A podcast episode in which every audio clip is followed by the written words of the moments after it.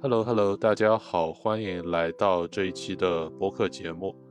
这期节目呢是由三个电台的三位主播一起来为大家带来的一个串台的节目。这期节目呢，我们将会聊一聊最近在春节档上映的《流浪地球二》这部电影。在录制时候已经是元宵节了，在这里也祝大家元宵快乐，新年快乐。那么此时呢，先来给大家看一下最新的票房。目前呢，《流浪地球二》已经是有接近三十三亿的票房，在中国历史的票房排行上已经是到了第十三名，并且很有可能在档期结束的时候会达到前十的位置。那么接下来，让我们来介绍一下各位主播和他们的节目。首先是我本人，我是 Roger，我目前主持的是一档叫做《创意玩具》的播客。这档播客呢会关注一些和科技、商业以及娱乐相关的一些话题。下面我们有请 Tim 老师来先介绍一下自己和他的节目。大家好，我是 Tim 啊，其实呃我在太难了这个播客里面就叫李诺了哈。然后这档播客呢其实就是。三位男主播在自己的这个生活的处境下，包括就是对于身边的感受啊等等的，坦白来讲呢，纯男性视角去谈论一些话题，当然也会包括有电影啊，一些社会的一些热点等等的。呃，但是最近这段时间，我比较喜欢一个一句形容我们节目的一句说法，就是一句话，就是一位听众呃给我的留言，他说这档播客我听得懂，然后我当时我就觉得哎。还挺生生动的，然后我就说，啊，以后我介绍就可以说太难了，就是一档你可以听得懂的播客。谢谢 Tim 李诺老师，下面有请呃大伟老师来介绍一下他自己和他主持的播客节目吧。好，大家元宵节快乐！我是来自大兔电台的王大为，那么就是在我的名下，还有我的搭档兔毛一起，我们组建了这个大兔电台。那么我们大兔电台有两档节目，一档叫《大兔公园门口》，一档叫《大兔电影漫游》。其实整个大兔电台呢，就是聚焦于青年文化，还有就是书籍、电影、音乐方面的内容，就是想作为一档综合性的一个文化栏目，给大家带来一些呃比较。贴近现实，还有就是比较深度解读的一些文化分享，就是这样。然后我个人目前还在筹办一个，呃，跟我专业相关的一个城市文化类的节目。然后目前呢还正在筹办中，叫做呃城市瞭望塔。然后呢初初期也已经发表了几期节目，然后希望大家都可以关注我们这几档节目，谢谢啦。好的，感谢两位，我也是听过很多期啊，之前两位主播介绍的他们自己的电台节目。也是收获非常多。好，那么这期节目呢，可以大家可以听到我们三个主播和各自的节目呢，都有着比较不同的背景。而我们做这期串台节目的一大原因呢，也是想从多个角度来讨论一下这次的春节档电影，特别是以《流浪地球二》。为代表，那么首先呢，我们可以先从一个比较个人的角度来切入吧。大家可以聊一聊这次春节的观影体验如何，以及在之前上一部在电影院看的电影是什么。呃，我就先来说吧。然后我我们本身也是，我们电台也是做了跟春节档相关的节目，然后聊了《满江红》跟《无名》。那么其实，在我们那档节目的开头，我们就讲过，说感觉今年春节档是分外的热闹，就有一种。呃，电影市场终于要回暖了的这种感觉，就至少是异彩纷呈。然后呢，各种类型片也好，呃，不管他们的差异有多大，但他们起到的这个反响跟效果都是非常的好的，而且每一部电影都比较的叫座跟叫好。呃，然后也是正因为这样的，所以不同电影之间也出现了蛮大的争执。那么其中最大的一个争执就是出现在以《流浪地球》为代表的中国呃这种新兴的，然后非常能量非常强的科幻。这个阵营跟呃另外一派就是比较传统的贺岁档的喜剧电影之间的，就比如说像《满江红》这样电影之间的一个就是争执吧。然后这样我们这种看客也是觉得非常的热闹。然后我自己其实春节档第一部看的电影是《满江红》，第二部看的是《流浪地球》。那么只是说从这两部我看完的感受来说，我觉得呃《流浪地球》在我看完的时候就是感受要远远好于《满江红》。那么我昨天也是去电影院看了《深海》。那么这一部也可以归类为春节档的一个电影，然后它也是一个虚构类型的一个电影，可以就是它不能讲是科幻，它带有一点就是玄幻的色彩。那我觉得也是一个不错的一个观感，所以我觉得今年整个春节档给我的一个感受就是。啊，电影市场终于回暖了，回春了。然后过去一年积攒的这种能量，好像突然之间迸发了出来，才呈现出这种非常热闹的一个局面。嗯嗯嗯，对，那我我就接着来说一下吧。就是其实刚刚我也在回溯我当时从就是那个呃片尾结束，然后就从那个呃影厅出来的这个路上的感受啊，就其实。整个的这种感觉呢，也有点类似大伟老师刚刚提到那个说，哎，好像我们沉寂了很久啊，突然迸发出来了，然后好像我们也很少，呃，就是之前一段时间比较长的时间很少在影院或者说是很少去能够欣赏到这样子的制作的电影，所以呢，我当时也可以说是有一点点就是也陷入一种就是那种思绪的蔓延，为什么呢？呃，我记得我很清楚，我我包括之前我们在群里聊的时候，也我也说过，说其实这部电影给我带来最大的一个感受就是，人越是向上向外探索，其实越是向内心发问。就是对我自己来说，那些宏大的场景，其实它并不是只是我去享受那种说，哎呀，这个太厉害了，就是这种科幻的东西啊，做的效果特效太好了，或者说这个想象力真丰富。呃，反而更多的还是引起，就是我自己对，就是说那种，呃，比如说人类的呃这种发展呐等等，就是可能说具体一点是在人文方面的一些东西，我自己的感受。然后那就《流浪地球二》这部电影来说呢，其实我很简单的就是就是觉得好看。然后呢，你说要是有人过来说，哎，你说说为什么好看？那其实我某种程度上我也讲不出个。一二三四五，因为呃，首先科幻方面呢，我比较薄弱，那就更不要说那些人物设定啊、科科科学计算公式等等这些。但是我整体的感官来说，它是一个很完整的作品。然后与此同时呢，就刚好也是因为大家处在假期里面啊，可以有这样的时间，可以去感受一下这种氛围啊等等这些。所以包括我自己在嗯之前，就是春节期间的我在选择决定。哪一部电影要去电影院看的时候，我第一时间决定的就是《流浪地球》，因为至少我认为从电影的设定以及它要呈现出来的这些画面这些东西，它某种程度上是更加值得去电影院以大屏幕以更好的声效效效果来去欣赏的一部电影。我看完《流浪地球》从出从观影院出来的时候，我的第一感受。真的也是比较震惊，就是在于点，就是它真的比前作要好。因为其实第一时间我没有去电影院看它，因为那个时候网上已经有一大帮的那个科幻迷，还有之前的那个《流浪地球》的粉丝们都说它比前作好，这个就让我觉得非常的难以置信。但我自己亲身看完之后，我呃确实有点真香了，确实它比前作要好一些。对，我可以再来补充一些些。那么。其实我们可以把《流浪地球》这两部电影和另外一个系列来做一个简单的比较呢，就是《阿凡达》。因为其实我在《流浪地球二》之前看的最后一部电影就是《阿凡达二》。那么我感觉呢，就是詹姆斯·卡梅隆，也就是《阿凡达》系列的导演，他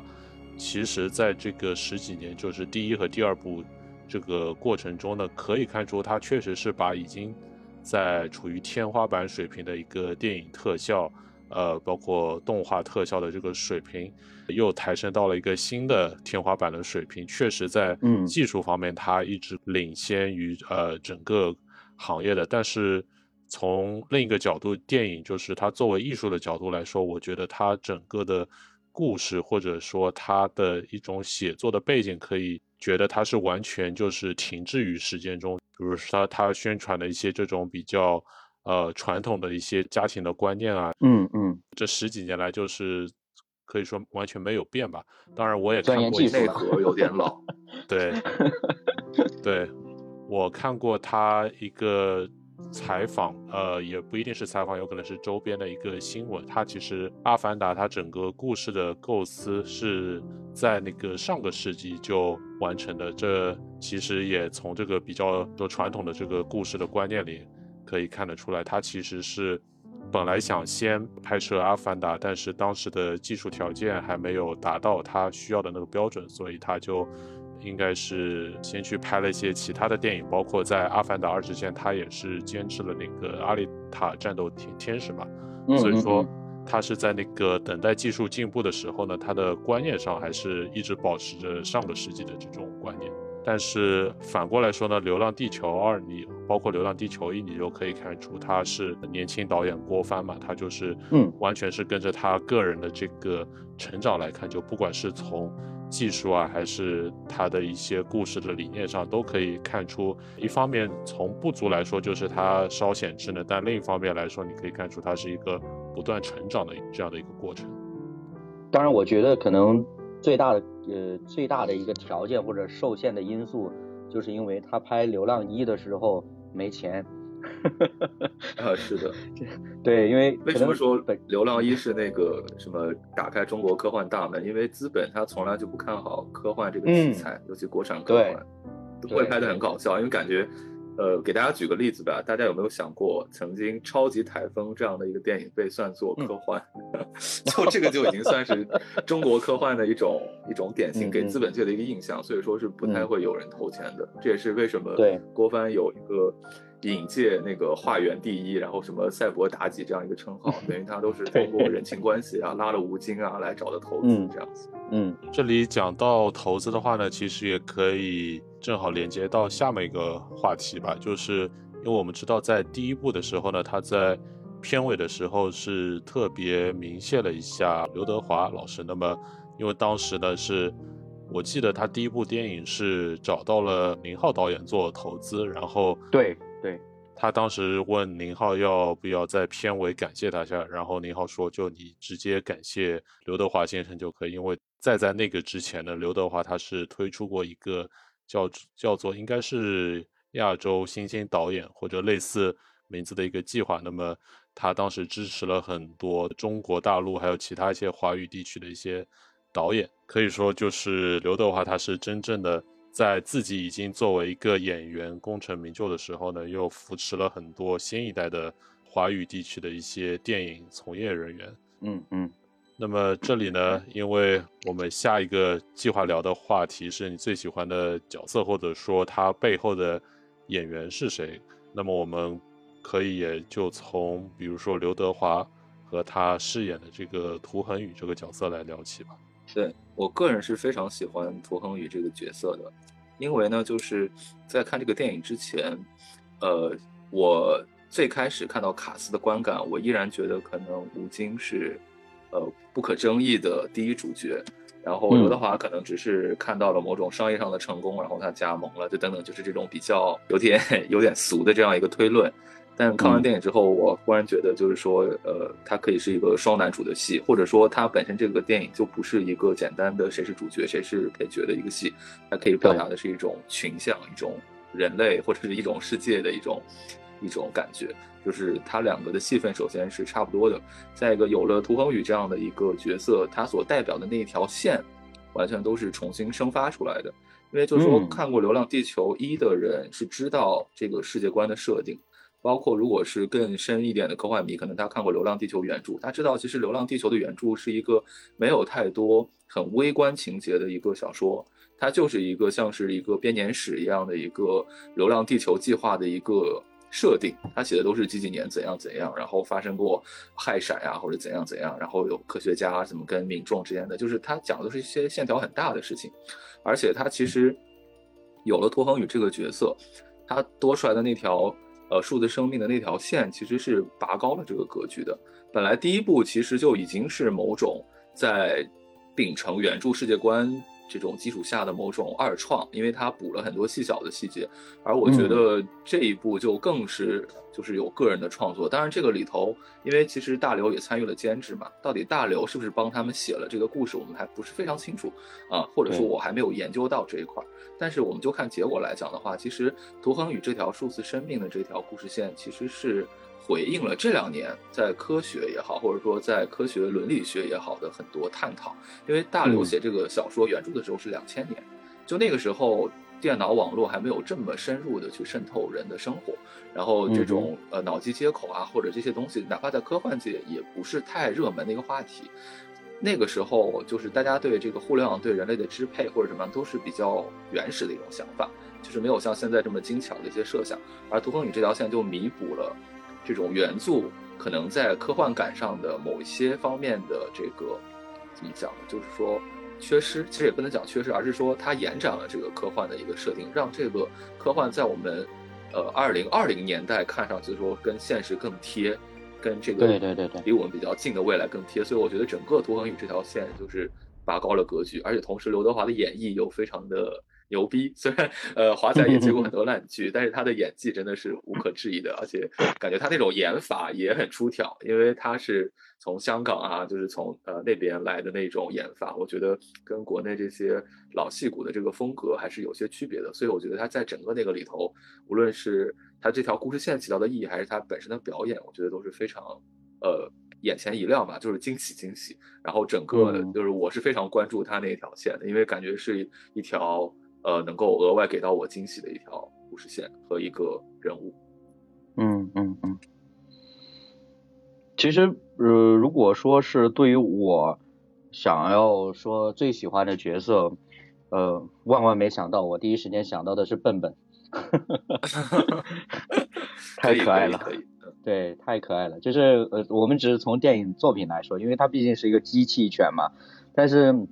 就是感觉导演就。嗯，很用心的在去做一些事情，就是我觉得对于一个机械犬，它可能是一个随从犬等等的，不知道它具体怎么样的功能吧，但至少某种程度上，它在它的出现或者说它在整个故事里面，它不是纯粹的说，哎，只是卖个萌啊，又或者怎么样，甚至到后期我们能感受到那种温馨，就我觉得这个也是很多的时候我们去看一些科幻剧的时候，嗯。可能作为观众来说，我们想要的东西，因为我们就是如果你真的去看那些冰冷的数据，或者说那种呃钢铁机械之间的彼此之间的这种冲击啊，这种打斗，某种程度上看久了之后，你自然会疲乏。但是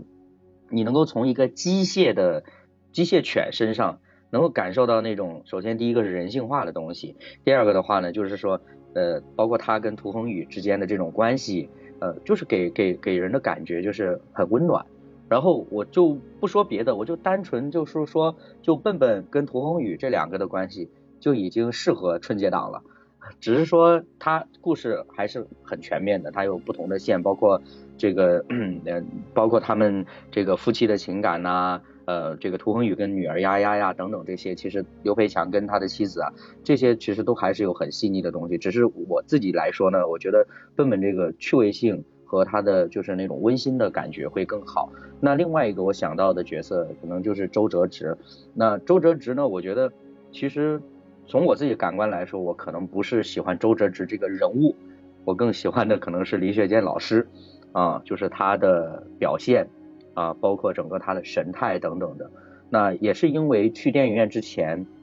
就已经在网上看到相关的报道啊等等的。嗯，我也坦白讲，就是我当我看到李雪健老师出来的那一幕，他开口讲话的时候，讲第一句话我就有点绷不住了，因为在前面几部电影里边，就是呃我们都知道他的嗓音已经就是被破坏的很厉害了，但是呢，他们。他前面出演的几部电影都是，呃，还是坚持用真声嘛。然后每次听到他说话就觉得很心疼。但是呢，这次呢，就是导演也是用 AI 的技术帮他去修复他的人声，但是呢，就是也还是保留他原来的那个力道，包括那种情感。哎呀，我当时就觉得，嗯，如果真的这个不是 AI，如果这个是技医学技术，能够把他的声音修复。能够让他身体更健康，那该多好啊！没错，他这个形象其实也是混合了很多，就是导演很会选人。一方面就是他选了就是李雪健老师来出演这个周哲直，因为大家对李雪健老师，尤其是大陆的观众，相当的熟悉，而且大家会联想到他曾经演过的很多很多角色，比如说对对对，宋江，比如说焦裕禄这个，嗯，焦裕禄，对，再比如说那个他在那个呃开天辟地里头，反正就是两弹一星工程里头的一些等等，还有甚至他还演过秦王，对不对？就是大家是是是是，已经综合了他曾经演过的年轻时候的很多形象，然后把他灌在周哲直这个形象上。再一个，周哲直的呃某些戏的扮相又在致敬另一位姓周的伟大人物，对不对？就是对对对对对，拿捏这个角色，我觉得这是一个很有意思的一个点。没错。我这里想补充的呢，其实并不是主演之一，而是我觉得从某种角度上来说，呃，最能体现这个一个电影它的工业水平的一个表现，就是它的群众演员的水平。我觉得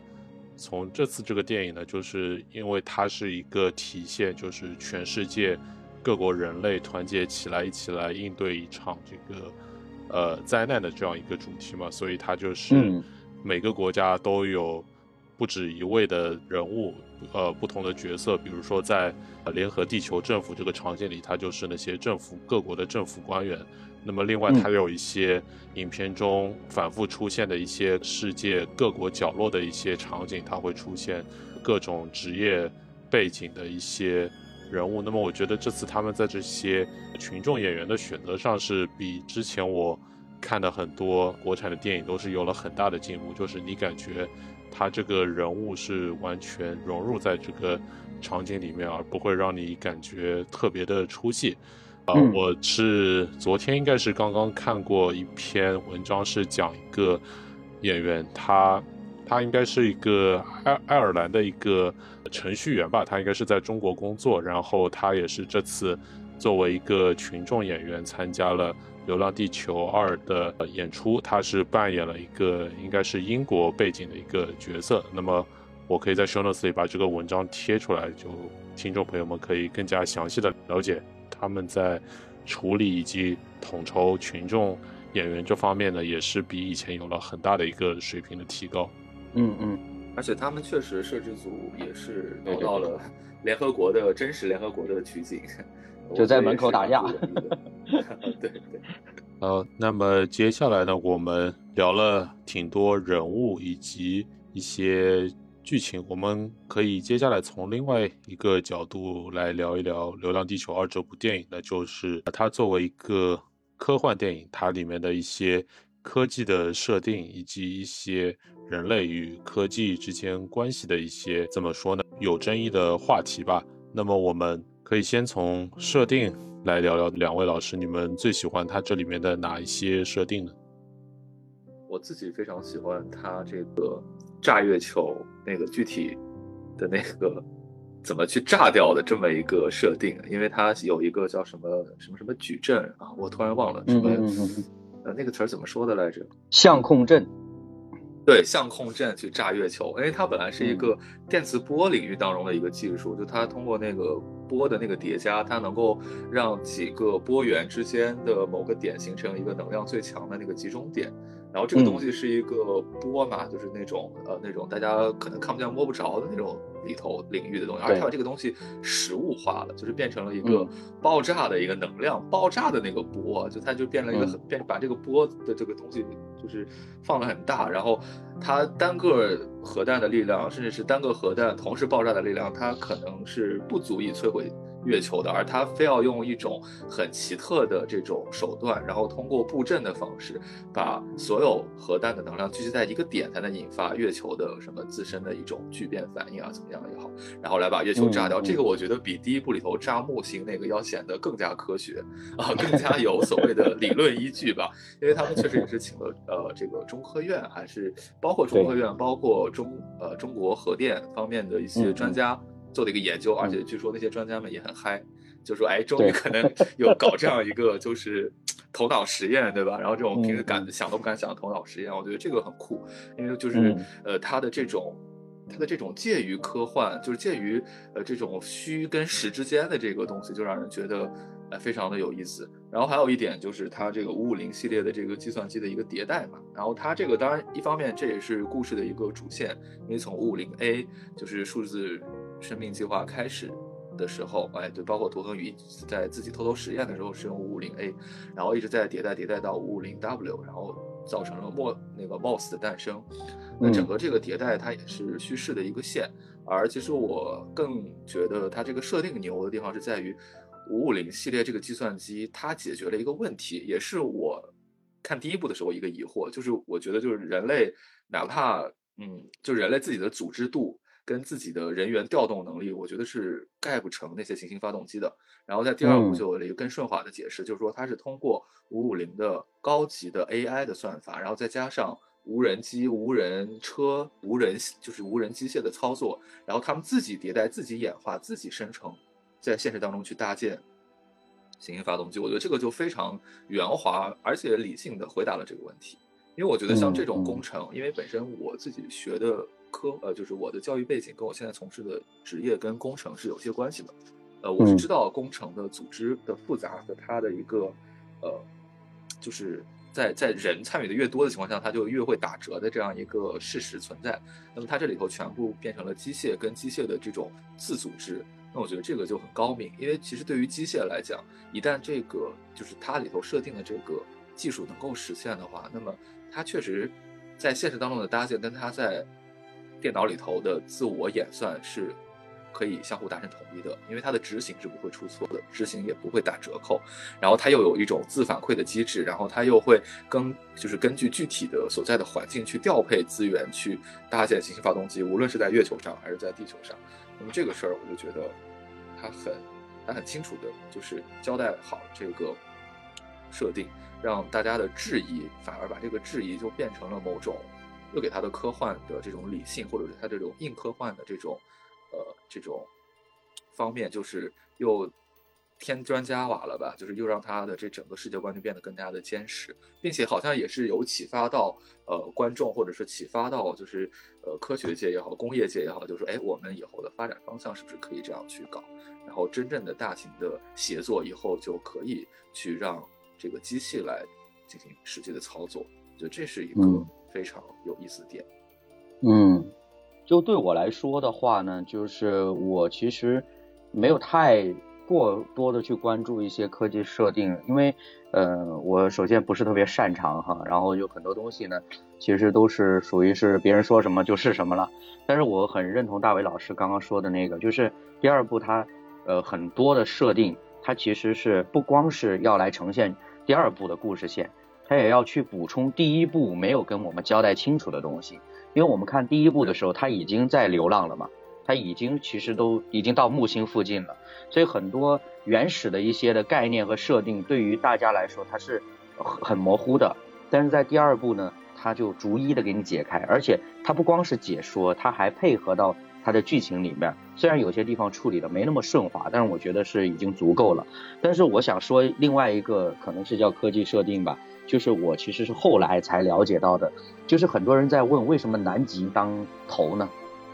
就是为什么南极要就是当地球的头，对吧？因为 那个发动机都在北极北北边，都在北半球。然后我去看一些资料，包括导演也也自己在分享，他说在他这个《流浪地球二》这个世界观的这个设定里面呢，就是南极呢就是基本上都是冰了，因为其实原本来说我们也知道，就南半球的。就是说，好像就是生活的人类啊，各方面来说可能没有那么多，所以呢，它就变成说统一都移到北半球，然后就在南半球呢，随着南极的这个冰川的这种硬化，他说希望作为一个冰盾一样的概念，就是说这些冰都结冰了之后，一些小行星啊或者是陨石撞击到的时候呢，它可以就是有一个自行的消化。因为我当时看到这个的时候，我说，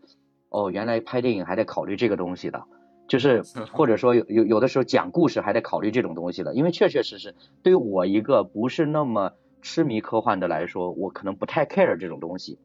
甚至很多的普通影迷来说就觉得那地球走了就走了呗，对吧？那就管它是哪一头朝哪边呢？但是当我意识到这个，就是说他说为什么南极当头的时候，我才发现就是刚刚我们其实也不断的在重复在讲的，就是郭帆这位年轻的导演，他对于电影。对于他所拍的作品的认真程度是怎么样子的？因为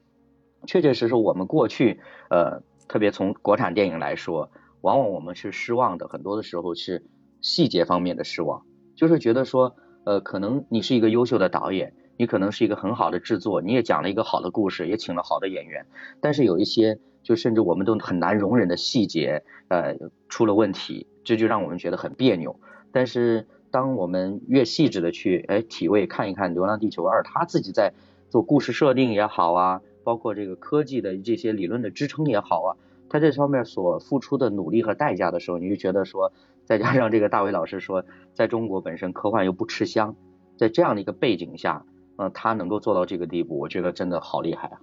嗯。是的，是的，而且其实还有一个说法，就是，呃，因为行星发动机的这个构造的原因，它其实还是要建在陆基上，所以北半球又叫陆半球嘛，它陆地相对多一些，也有这样的原因，对的，嗯嗯，对，讲到细节的话，我这里也可以补充一些，就我自己最喜欢的关于这个电影的一方面呢，就是因为它。特别是《流浪地球》第二部，相对于第一部来说，它在时间线上是更靠近于我们现在这个时代。因为像它故事刚开始的时候是二零四四年左右，其实距今呢只有短短的二十年。就从科幻的角度来讲呢，这个是属于一个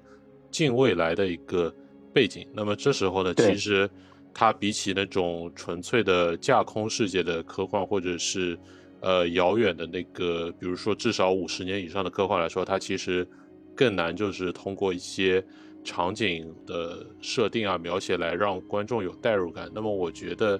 它这里做的比较好的一些方面，就像它其中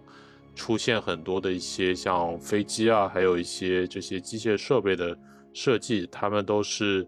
用了大量的现实世界现有的一些呃设备来。对，来进行一些简单的改装，但是同时呢，他们又要确保在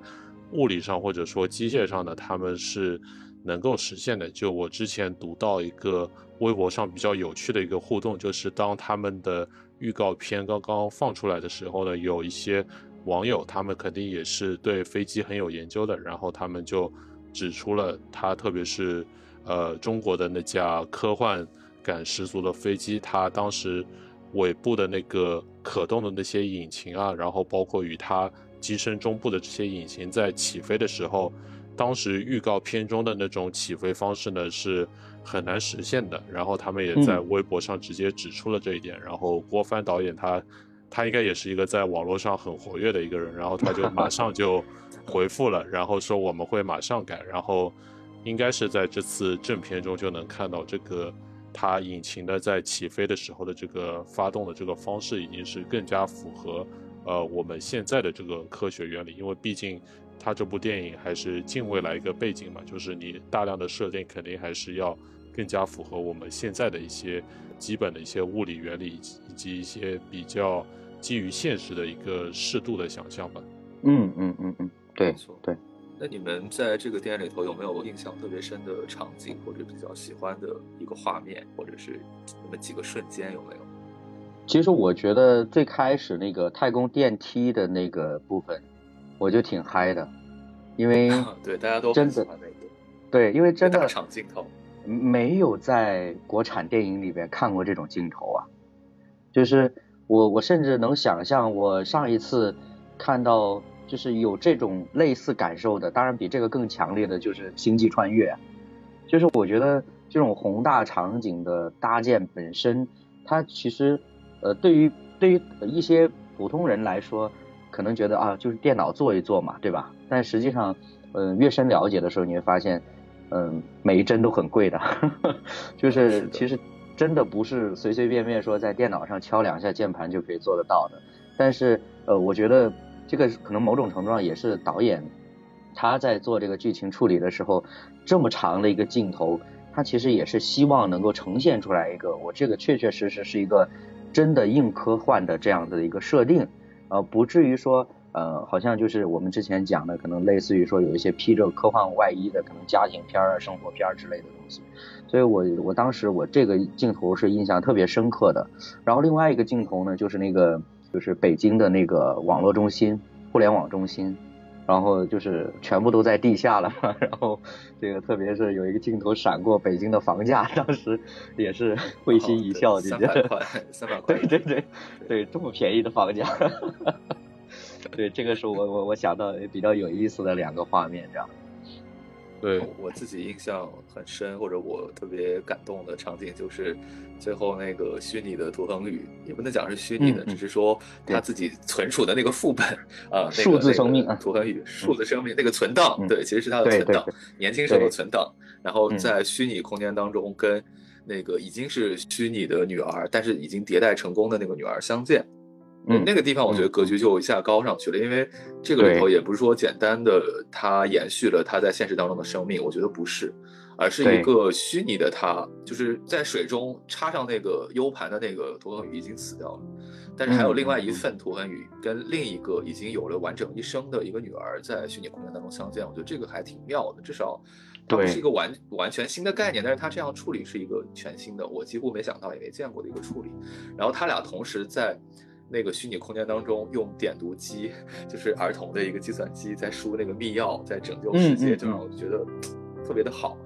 就有一种非常可爱的质感，然后又非常的，就是一种很极端的对比吧。我觉得就是产生这样的张力，就是一个明明很紧、细腻、很可爱，对，然后又是很，但是他又。担负在就是怎么讲全人类的命运的那种感觉，就是那种千钧一发，可能比千钧一发还要夸张的一个状态，就是用了一个极其细腻的细小的东西去对比一个很宏大、很悲壮的一个事情。我觉得这个处理是有意思的，而且他有很多人说他也在致敬或者是有点模仿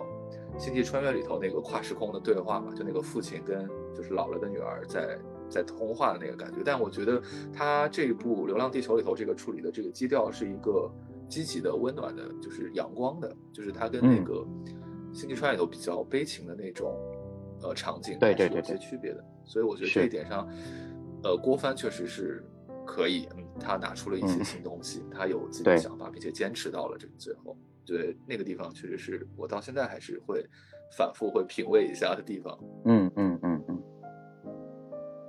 嗯，我自己最喜欢的一些场景呢，都是其中有一个很关键的一个，可以说是非人的一个角色吧，就是门框机器人。就比如说从这个那个想法很妙哎，我觉得 就是对对对，这种这种既实用，然后又有一点点就是性格在身上的机器人，感觉好像就中国能想出来，国外很多机器人都是像 还是像一个宠物一样。嗯嗯嗯是。对，就比如说从刚开始，它是应该是门框机器人，它是作为一个安检啊，还有安保的一个作用。然后到影片的中间，就就可以看到，就周哲直还有他们的这些代表团在纽约，当时已经是这个堤岸上面，然后发现，嗯呃，月球导致的这个涨潮，然后一个巨浪扑过来的时候呢，第一次发现就是门框机器人，它就变成了一道。呃，铁门可以来保护人类。那么这这个时候，它其实体现的一个基调还是比较积极向上的，就是是，就机器这时候与人的这个关系还是比较和谐的。当然，也有可能是因为这个时候就是人工智能它并没有发展到说要毁灭人类的地步嘛。当然，这个这里也稍微稍稍有些剧透，我们接下来有可能会细聊到一些这个影片中提到的一些人工智能的点。对，对对对。那说起来，其实，嗯，是不是很多人都在讨论这部影片的那个节奏问题啊？因为将近三个小时的时间，就是可能对于很多人来说，对，太长太长了，对，好像就觉得，甚至有些人会在网络上就是讨论，是不是有些情节是完全不必要出现的？嗯，怎么说呢？因为这个电影本身，按照郭帆的想法，是他想拍上下两部的，相当于它是两个电影的信息量。然后最后综合考虑下来，他还是剪成了一部。当然，这个这个有多少的可信度，我们打个问号啊。但总之，他想表达的东西确实，因为你看，他又想比较完整的刻画吴京那个形象，就是刘培强那个形象，他要跟第一部要做个交代嘛。然后他又加入了就是涂恒宇这样的一个形象，就是他肯定是双线并重的话，信息量会比较长，而且他又是有两次危机等等等等，他又是一个想把。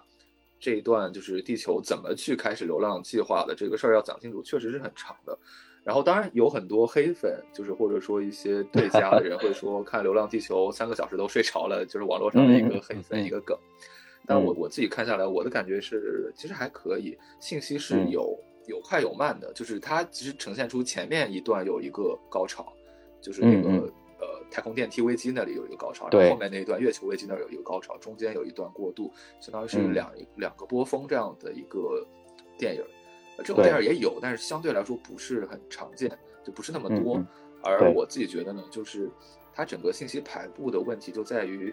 大家是不是有理工科知识，是不是有足够的科幻的一个基础。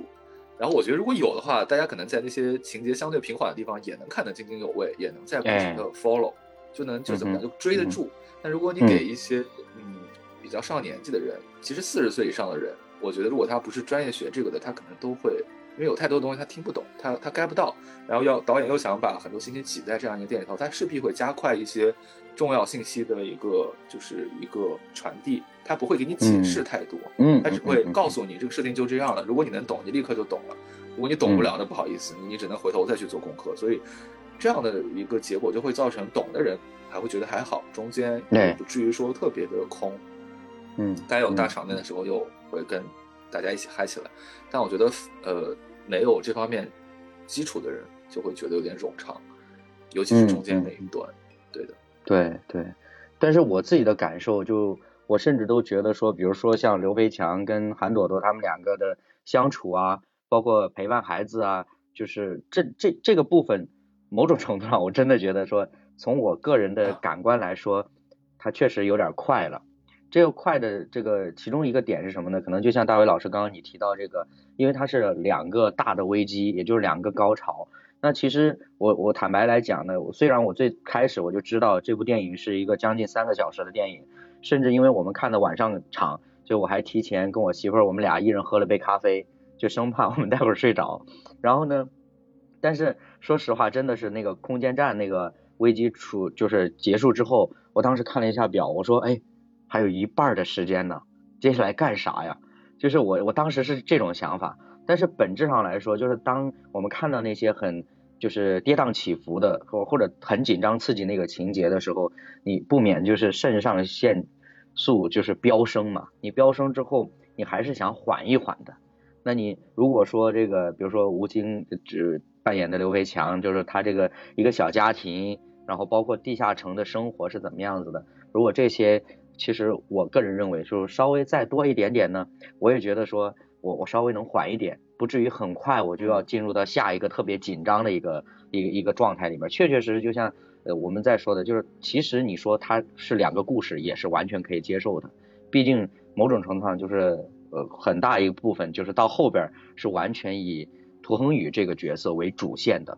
那在这个主线里面，他可能要交代一些，就比如说数字生命啊等等这些相关的东西。所以我是觉得说，呃，跟节奏反而没关系，因为其实按理说大家现在很习惯，你看一个剧一次性看十集、二十集都是很正常的。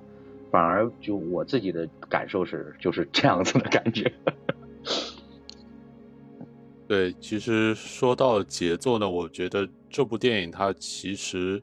它的节奏之所以呃看到最后有一种呃想睡着的感觉呢，其实因为它整个节奏就是太太紧太慢，就是它其实是把太多的东西都想塞在这个三小时里面堆在一块儿了。对，嗯对因，为我想说的太多。是的，是的，对。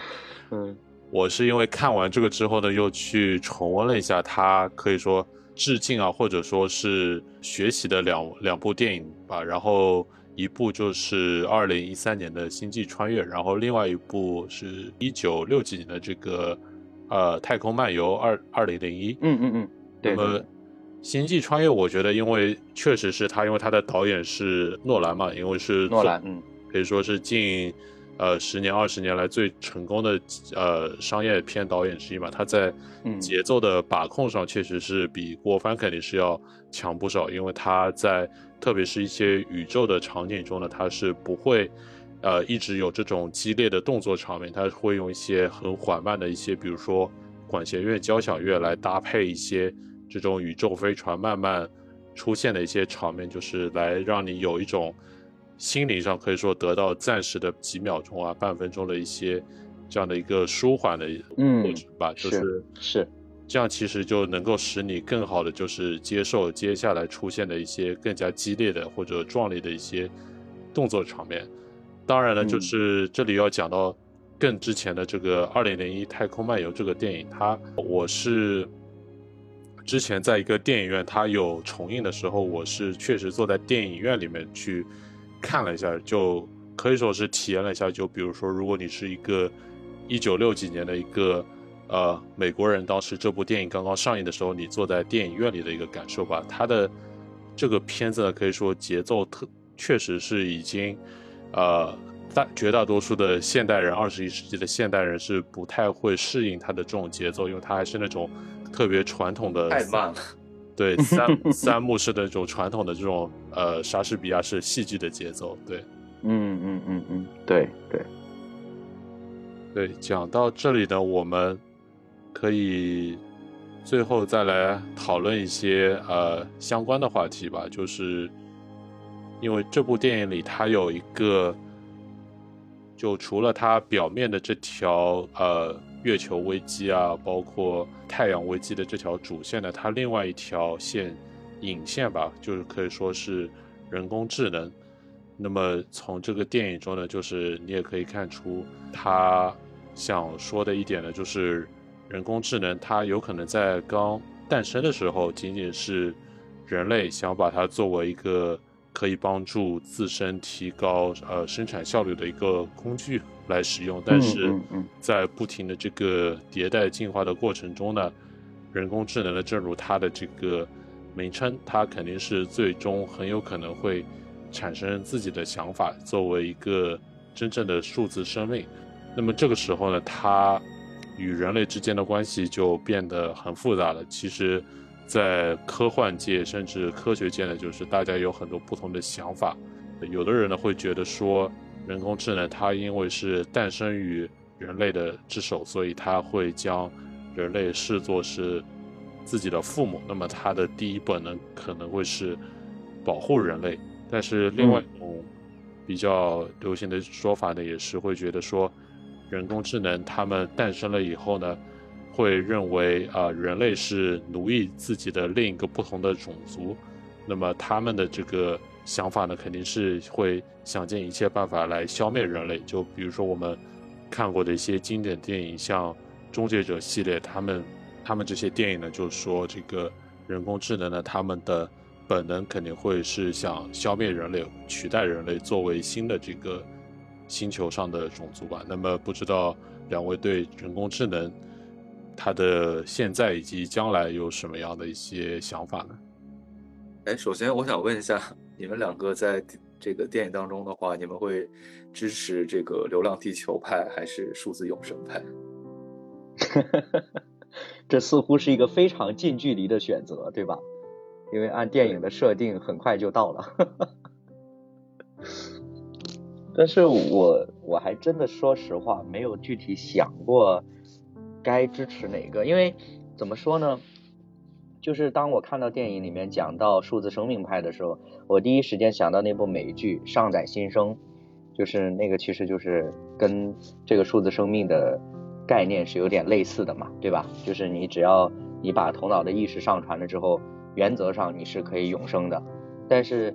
呃，原则上的意思是什么呢？就是要有人给你付费啊，你在这个所谓的。呃，网络世界里，对，你要给你维护，还包括一个概念是什么呢？要有能源的支持喽，对吧？你比如说这个最简单的，没电啥也干不了，是吧？但是很多时候，可能对于人们想到这个所谓的数字生命啊，或者说这种上传永生的时候，可能第一时间想的只是说，我要暂时的、立刻的脱离我当下这个就看似很艰难的一个环境。我觉得这个是。呃，就是为什么我一开始就讲说，我看《流浪地球》对我最大的感触就是，嗯，当人们越往上、越往外探索，其实越向内心发问，就是这个意思。就是我们身处的环境，坦白讲，真的不是很理想，真的，无论是从呃物质层面来说，甚至包括精神层面，呃，都。没有真正意义上达到一个完美或者理想的状态，那就是在这样的一个处境下，我们怎么去面对它？其实我想，这个呃，作为许多的科幻作品也好，还有很多的这种相应相关的这种影片呐、文学作品这些的导演和作家，其实我想这是他们的动机之一，就是我们要自己发问嘛。其实刚刚 Roger 提到那个关于这个人工智能的反叛，其实我甚至觉得说这个更加可以指向的是在西方国家、欧美国家，它因为信仰背景的原因，就是其实他们是在思考，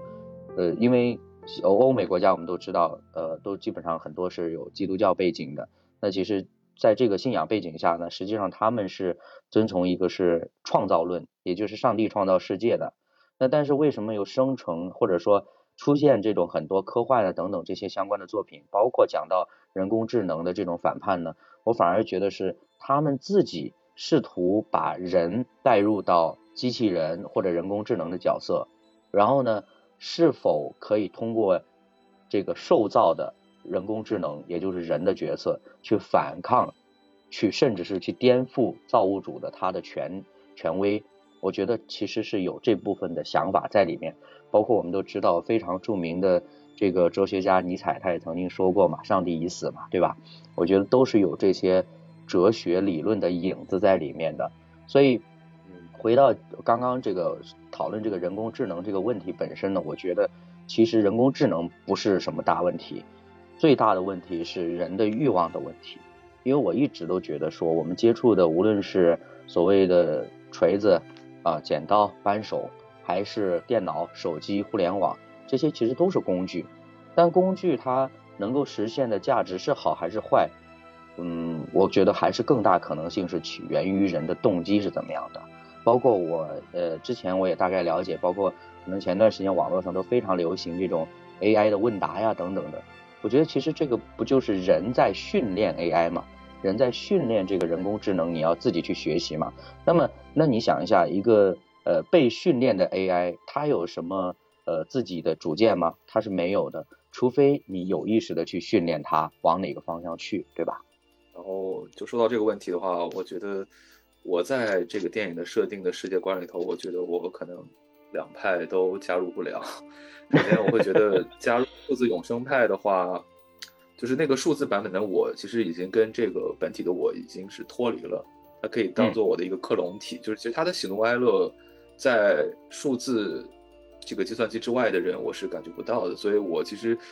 没有所谓。就是如果说呃，就是变成一个试验品进入了数字空间，那也可以。但是让我主动去上传，如果说它变成了一个排队抽签这样的计划，因为我觉得数字派很难让所有人都上传了。因为运运维的成本等等的，我觉得可能也很难。至至于说那个《流浪地球派》的话，那就说明你要呃执行那个抽签进入地下城这样的计划。那但凡遇到这种社会问题的时候，我觉得就不是电影当中呈现的这么简单和一笔带过的事情，它会更加的复杂，它会更加的涉及到各种资源的分配、权力的争夺等等的。在这方面的话，我可能就是一个怎么讲呢？就是会。躲开为上，就我可能还会选择在地面待着，地面求生派。哎，本来我记得原著当中是有这样一个派别的，就是有一些没有进入地下城的，然后他们也用一些特殊的方法活在了地面之上，然后形成了自己的这个组织。尽管它是带有一点反派的色彩，但我觉得反而这个东西，包括如果这个事儿真的发生的话，可能能够通过某些方式活在地表的人类还是相当多的。嗯嗯嗯嗯，所以我觉得。我我我觉得这才是某种程度真正的安土重迁吧，因为很多人说这个电影当中拍到的流浪地球派是一种安土重迁的一种思维观念，就是说，呃，逃亡也要带着地球一起逃。但我觉得真正的安土重迁派是就是依恋于自己所在的那个环境。那如果你生下来就在地下城的话，那你其实也活在了不同的世界。而我觉得我所依恋的这个环境就是地表的这些。地表的万事万物，所以我觉得我可能死也可能会死在地表。哎，这个是我自己的一点小小观点。那说到整体的话，就是说关于对人工智能的看法，其实我感觉，嗯，也可以，也挺好的。因为现在大家就是很多国家也进入了这种高度深度老龄化的世界，很多东西人搞不定。就跟我最前面说那个为什么喜欢五五零的设定的的点，就在于就说五五零它通过一个自迭代，然后它像 AI 在。虚拟空间当中去不停的去迭代，去找出最优的一个解决通路的这样子一个方式，它可以进行很多自组织、自生产。因为我觉得其实本来我们当今这个社会的很多问题，甚至包括一些呃，如果是基于共产主义价值观所带来的呃人的异化呀，人的物体就是在于人被工具化了，人被奴役，人变成一个一个决策也好，一个生产的一个环节、一个零件了。其实我觉得人真正的解放的话，那干脆就是说，归人的就就是该归人的就归人，该归机器的归机器，就是就是把那些东西交给机器去做，让他们去接管世界。应该是讲部分的接管世界，因为有些领域他们永远。就是做不到接管，那这样的情况下，其实我觉得反而是 OK 的。这个就很像什么呢？就很像是生物进化。如果我们仔细的去看那个过程的话，就是就地球从自己原始的那个一锅宇宙汤当中诞生出来生命，诞生出来其他的这些生命，就是诞生出来真核生命等等这些，它这个过程也是一个不同等级的进化，在替代原先的进化，就类似于说。在形成真正的细胞之前，然后呃，这个原始的与海洋当中比拼的是你的这个化学反应速率的快慢。而当这个发明，就是当这个这个化学元素互相自己组织形成了一个稳定的一个内部环境的时候，就是它形成了一层壳，它可以保护自己的内部的化学反应。在一个最高效、最稳定的环境下发生的时候，这个时候生物诞生了，那它就会在其他的地方去进化，就是在它的比如说它的细胞是单细胞还是多细胞这个层面去进化，然后再从生再从单细胞、多细胞进化出来，就有了什么动物、植物的区别呀，有了这种海洋生物跟陆地生物的区别啊，就是它等于这个进化层级是一步一步在往高走的。那如果说生物进化到了人类，可能就。停止了的话，因为人类区别于其他生物，就是在于一个可以自我改造的能力嘛，在于是一个可以搭建一个超越肉体本身的这样一些架构的能力。那我觉得信息化作为一个人类可以脱离呃这个肉身，这个能够发明出来的一种进化，也许它就是进化的一个方向呢，可能就是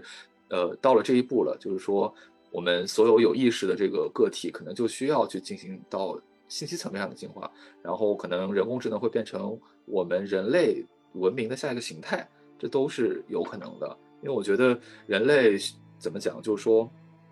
人类可能只是进化当中的一个环节吧，它也不是一个目的，它也不是一个手段。就也许再有一些一些其他的力量去替代人类也可以。而且其实我们可以看到，虽然我们人类是高等生物，但是我们的出现也没有就是说，呃，让低等生物灭绝啊，我们也斗不过细菌，我们也斗不过病毒啊。就像是哪怕是 AI 接管了地球以后，那人类也不可能就是说被 AI 完全就是占据生存空间而没有办法生存。所以我觉得这个事情的维度，它一定是一个非常。多的，或者说它的超越是在不同的维度上实现的，所以说人工智能与人类的关系也可以有这样的类比，就好像是出现了有人类猎豹这样在我们的价值观里头定义为高等的生物、高等的存在、高等的组织，但是它并没有就是说让我们看似低等的事情，就是低等的物质，呃低等的生物消亡。那么如果说我们认为 AI 或者人工智能是一种高更高级的存在的话，那么这种高级的存在也不一定会让我。我们认为，跟 AI 相比更低级的人类本身就是会消亡。我觉得可能会形成更好的一种生态模式跟某种共生关系吧。这个是我对人工智能的一个终极的看法。当然，这个事情的看法其实是。呃，比这个影片当中设定的事情要更遥远，或者是更更宽广的一个一个发散出来一个想法。据说影片当中设定的说数字生命那个东西到底能不能实现，其实它也埋了一些扣在里头。因为大家都在争论，就是最后敲门的那个人是谁，是不是就是 Moss？然后是不是就是马兆马老师啊？就说其实 Moss 就是马兆等等，就这样的猜测，我觉得都是都是可以讨论的。然后我觉得那个里头其实想表达的就是说，如果是他这个暗藏的这个线是能够对应上的话，那我觉得可能作者也是想表达，呃，现实当中的肉体的人跟虚拟世界当中存在的人，可能同时在引导人类的。逃生，人类的救赎，人类的生存，因为里头已经很明确的说了嘛，说很多策划都是 Moss 自己搞出来的，Moss 想制造危机让人类团结。那么存在在 Moss 这个机器当中的所谓的 Moss 的电子宠物们，什么涂恒宇也好呀，那个丫丫也好呀，甚至是还没有确定的马老师也好呀，就是那种虚拟态的这种人类，是不是也在帮助这个 Moss 在做某些决策？我觉得这个东西就是一个共生关系吧，就说二者缺一不可。或者是共同去掌管人类的世界，是这样子的。嗯嗯，感谢。那么最后我再来补充一点吧，就是《流浪地球》派还是数字永生派，或者其他选择呢？就我觉得，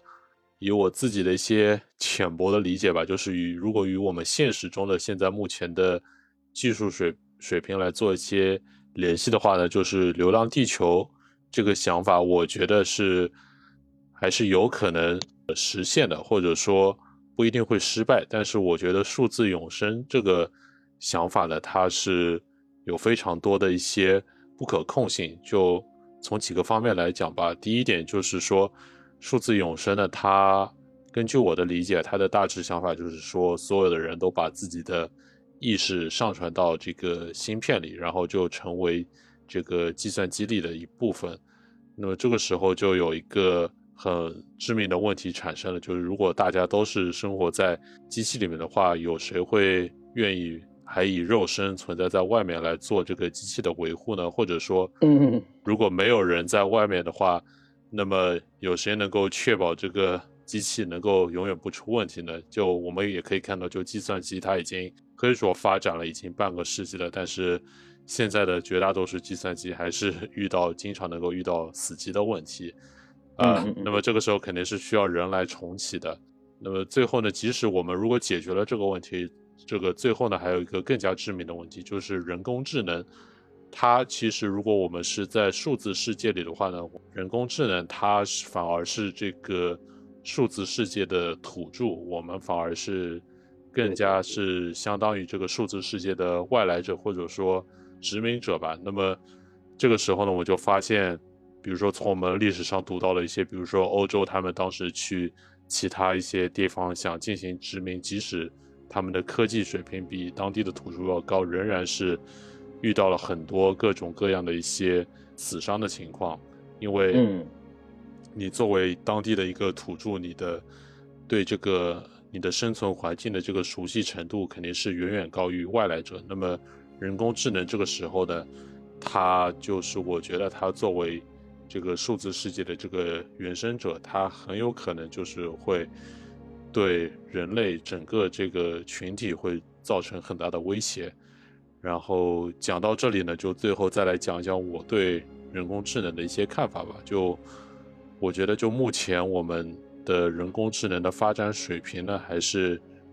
仍然处于这个人工的阶段，就是说，大家仍然在进行对对进行大量的一些资料的收集吧。就如果类比于这个《流浪地球》计划，它其中提到的五个阶段的话，我们现在也是刚刚在处于呃造行星发动机，或者说还没开始造，刚刚开始收集。原材料的这个阶段，那么我之前读到的一个很有趣的例子呢，就是说目前比如说最火的这一款人工智能的一个文字模型呢，叫 Chat GPT，它是目前看来是人类历史上最快的一个达到呃应该是一亿用户的一个产品，就像我们之前比较熟悉的，像呃从电话是用了大概呃好几年上十年的时间，然后到最近的一些社交媒体软件也是需要一两年的时间，像 ChatGPT，它作为最新的这个人工智能产品，它是短短两个月的时间就拥有了呃一亿人的使用。就从某种角度上来看，就 ChatGPT 它目前就是代表了可以说是整个互联网世界里人类的某种共识吧，因为它的大数据的模型就是通过统计互联网上大量的这个文字资料。来训练出一个模型，那么说它的行为呢，很大程度上就是代表了目前这个网络，特别是英文网络世界的这些用户的想法。那么有人做过一个很有趣的测试，就是他想请这个 Chat GPT 这个人工智能来给一个呃，应该我记得是美国的政治家来写一首诗。那么这个就完全是一个好玩的行为嘛，但是 Chat GPT 就会回答说。呃，我目前不能这么做，因为我觉得这个政治家他是一个很有争议的人物，我觉得我这样做会冒犯到一些人。那么这个时候你就看到他这个，其实人类的这个想法或者说行为是很大程度上决定了目前我们并不是非常智能的这个人工智能的一些行为模式。所以说，就是我觉得我们接下来这个几年或者说。半个世纪的一些努力吧，就是我们其实还是要从人类本身来入手。我觉得就是改变人类的一些目前的一些，比如说比较分裂的一些不好的想法，使人类更加团结。我觉得很大程度上能更好的决定我们将来的这个人工智能它的一个想法或者说行为是有益于人类的，还是会对人类造成很大的威胁。我觉得，因为我虽然不是搞人工智能这一块的，但仅仅就从应用层面上来看，因为最近设计圈跟艺术圈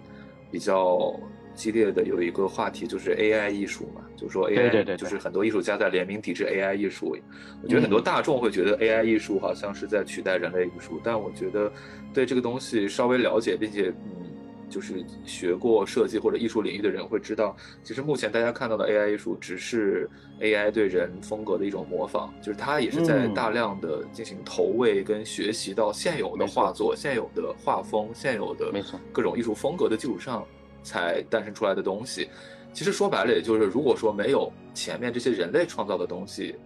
的投喂的话，AI 什么都画不出来。它其实就是一种人类素材的一种重新组合。然后仅仅是从这个阶段上来讲的话，其实 AI 还没有发展出我们想象当中的那种那么自主的一种意识，就是这个确实还是在一个很初级的阶段。但是技术这个事儿，它增长始终都不是匀速的，所以说哪天突然爆炸了，然后技术突然就是到了某个点，或者说 AI 的智慧，AI 所累积的素材到了哪个点，它有了自己的意识也好，有了自己的智慧也好，这个我们都不敢去估测这个时间点，所以说还是一个谨慎的去看待吧。嗯，就我最早对 AI 有那个比较呃深刻的印象，就是当年那个阿尔法狗就下围棋那回事儿，就是好像就赢了嘛，然后就是好像就整个就特别轰动啊，就是我也不懂棋又不懂 AI，但这件事儿我印象很深刻，然后就联想到就是什么呢？就比如说我自己是喜欢拍照的，那我刚开始拍的时候，呃，用一个很入门级的呃相机。然后去随处的去抓拍，有的时候模仿别人去拍，怎么拍都觉得不满意。然后呢，但是你慢慢学，你总会有一些自己的感知的，或者说那个叫审美上的提升吧。但是呢，呃，随着后来慢慢你拍的越多，你自己也有一个自己的意识，你对设备也更加了解的时候呢，你会发现一个事实是什么呢？就是大部分日常我们能够接触到的所谓的好的摄影作品，其实。它百分之八十以上的功劳是设备带给它的功劳，就是比如说这个镜头，它的光圈、感光啊等等这些，它的设备支持它去拍出这些精美的画面，而且包括后期处理，就是综合起来，最终会有一个所谓好的摄影作品的呈现。那但是呢，当我自己去翻阅一些所谓的摄影杂志，又或者说一些非常经典的、优秀的，就是在呃，历史长河当中优秀的摄影作品的时候，你会发现有很多画面，呃，它的粗糙程度，包括它可能的画质等等的这些，如果你用一个现代人大部分人理解的所谓一个摄影人的眼光去按一些，比如说构图啊、光感呐等等这些，你去评判的时候，大部分作品甚至是不合格的。但为什么它称之为是？优秀的，甚至是放在整个历史上来说，我们回看都是优秀的摄影作品。其实最重要的一个原因是结合到了摄影师以及他所处在处的时代的人文历史背景，我觉得这个是很重要的。所以刚刚大伟老师也提到关于这个 AI 作画，还有这些艺术家们之间的，我甚至觉得说，当人在这个层面上，人与 AI 去竞争的时候。那可能只能说我们的视线、我们的眼光可能过于功利化了。我们并不是以一个纯粹说艺术制造，或者说不不叫艺术制造，就艺术发展，或者说艺术拓展这样的一个眼光去看待自己要去做的什么。因为确实 AI 画出来的东西，我看到过很多这种作品，哇，画面精细，然后那个色彩搭配很协调，然后整个的图画呢看起来美感。呃，这些都很足够，但是就是还是那句话，就它不是人画的呀，它没有除了这个这个画面本身，它没有任何的情感，也没有任何的这种人文的背景在里面，所以你也可以说它有价值，你也可以说它毫无价值。这个就是看大家怎么去判定它，就是或者怎么去看待，就是说 AI 目前所起到的价值和我们想让它未来起到什么样的价值，因为目前。人工智能依然还是像 Roger 说的，就是人工的部分比较多嘛。是，对我们到底要控制它的进化，还是不要控制它的进化，或者还是说促进它的进化？这个我觉得还是需要在人类社会当中去讨论的一件事情。嗯嗯嗯，对对。讲到这里呢，也非常感谢两位主播的一些非常精彩的观点。那么最后呢，我们来给这个节目结个尾，同时呢，也是。展望一下未来的电影以及科幻市场吧。那么我先来抛砖引玉一下吧，就是我个人是非常期待《流浪地球三》。目前应该是从导演本人以及另外的一些网上的放出的信息来看，《流浪地球三》应该是会正式进入 制作。对，对，对我也是非常期待，因为从这两部电影可以看到，可以说。郭帆导演以及他的团队呢，以这个仅仅是一个电影团队的这个一己之力呢，是把可以说中国科幻电影，甚至说整个电影的这个工业水平，我觉得是从那个二十一世纪初已经拉到了接近，我觉得是可以说二零一五年左右这样的一个水平吧。就是说与那个世界上目前的主流，特别是以这个。好莱坞以及呃詹姆斯卡梅隆为代表的这些导演以及他们的团队，至少已经我觉得站在了一个平台上吧，肯定是比起最顶尖的这一波导演以及特效团队还是有距离，但是这个距离我个人觉得已经是可以追赶的，而不是说呃遥不可及的。所以说我个人对在应该是二零二七二八年左右会出的这个《流浪地球三》这部电影还是。非常期待的，我觉得在特效上以及实拍的这些呃道具啊、场景设计上肯定是会更进一步。另外呢，就从故事上来说，我也是非常期待，因为你会发现它这个故事很有可能是要回到第一部的这个故事之后，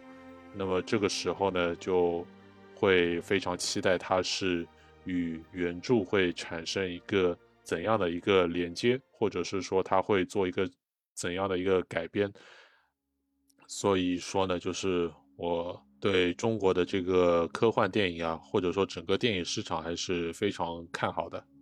呃，我个人来说的话呢，应该说是就是刚刚 Roger 讲的这个楼上加一啊，就我也特别期待这个《流浪地球三》，但是呢，呃，我也可以，嗯，怎么说呢？嗯，我也希望郭帆不要着急啊，你准备三年四年都都可以。但是至至少还是要保证就是这个水准，因为我觉得好不容易咱们有这样一个就是拿得出手的一个作品哈，就是还是要维持住它的这个水平。那包括这一部第二部这个《流浪地球》呢，就是华仔的这个表现特别的精彩。那我就希望呢，下一部呢他戏份再多一点点哈。当然我们看预告的时候，我们就发现他确实是其中一个非常重要的角色。那至于说，这个刘培强这个角色呢，这个我 之前看许多路演的时候，这个这个吴京就在现场就说：“哎，你们说我们还我还能怎么活过来，对吧？”我对这个东西怎么说呢？我内心其实是排斥的。我心想说：“你都已经死了，